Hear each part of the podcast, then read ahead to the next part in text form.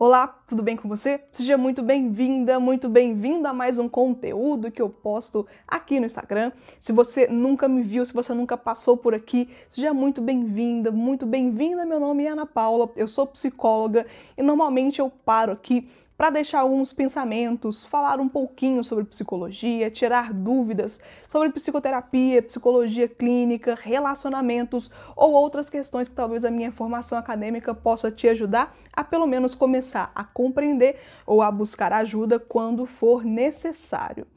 Hoje, gente, eu tô aqui para fazer um pedido para vocês pararem um pouquinho para refletir a respeito de uma frase que certamente você já deve ter ouvido ou lido em algum momento na sua vida, que é aquilo de não aceitar menos do que você merece em um relacionamento.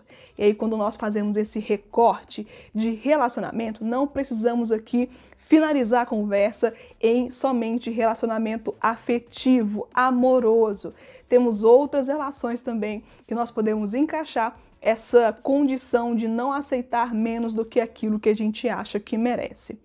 Só que eu gostaria de dar um passo atrás nessa reflexão, porque eu acho que tem um passo antes a ser dado do que compreender que nós não precisamos de aceitar menos, de aceitar pouca coisa, porque é só aquilo que nos basta e tá tudo bem para por aí. Não é essa a questão eu faço uma pergunta para você que pode ser uma pergunta bem desafiadora, mas vamos lá, vamos ver se você aceita participar desse desafio.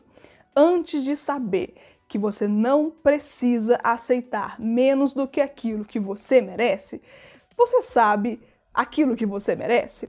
você consegue se valorizar o suficiente para saber que acima daqui você merece e abaixo daqui você não merece? Você tem condições de saber, de se conhecer o suficiente para não se meter em relacionamentos que não são necessários ou que não fazem parte daquela qualidade de relacionamentos que você procura? É necessário ter esse tipo de discussão, porque muitas vezes passa batido, né? Quando a gente fala, nossa, não aceite menos do que aquilo que você merece. Mas o que será que é aquilo que você merece? É claro que tem conhecimentos gerais de que um relacionamento abusivo, tóxico, que limita suas possibilidades, que não te valoriza, que te agride emocionalmente, psicologicamente, fisicamente, sexualmente, alguma outra questão de violência que são múltiplas. Existem questões que já são de senso comum que não são legais e que nós devemos nos afastar. Mas e as outras questões que são um pouco mais subjetivas, outras questões que vão fazer parte do dia a dia, mas que não necessariamente se enquadram nessas imagens de senso comum daquilo que se deve evitar? É importantíssimo, gente, nós conseguirmos ter esse contato conosco para nos conhecer o suficiente para saber aquilo que nós somos, quem nós somos, quem nós queremos nos tornar no futuro. É claro que com os aprendizados, dos erros e dos acertos da nossa vida, a gente também consegue evoluir com relação a isso, mas é necessário que nós consigamos nos valorizar, saber quem somos nós, para depois conseguir definir aquilo que a gente não aceita e aquilo que a gente acha necessário para um relacionamento. Você já deve ter conhecido alguém, se você também não for uma pessoa como essa, que é possível você ser, aquele tipo de pessoa que consegue valorizar todo mundo, consegue falar qualidades de pessoas, consegue levantar realmente a moral daquela pessoa, mas quando chega nela tem toda a dificuldade do mundo de conseguir levantar qualidades ou questões que são importantes que ela acha necessário valorizar naquela pessoa ou então nela. Gente, é necessário pararmos um pouquinho e criticarmos também em um senso de análise um pouco mais rigorosa quando nós não conseguimos ter o contato conosco o suficiente para saber quem nós somos, para nos valorizar também. Porque se não tem uma valorização do eu, é claro que ela vai conseguir se encaixar em relações muito abusivas, se encaixar em relações tóxicas, porque ela não se valoriza o suficiente para saber que aquilo não é necessário e para não aceitar aquilo que ela não merece ou não aceitar menos do que ela ou ele deveria merecer ou deveria ter nesse relacionamento.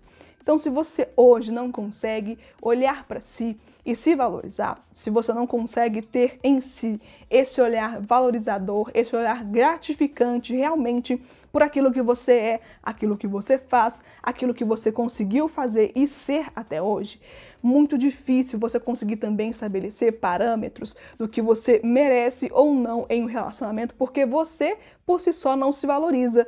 Quem dirá uma outra pessoa vai fazer isso por você? É um pedido meio injusto e não faz muito parte daquilo que é a questão do autoconhecimento que a psicologia também oferece para você.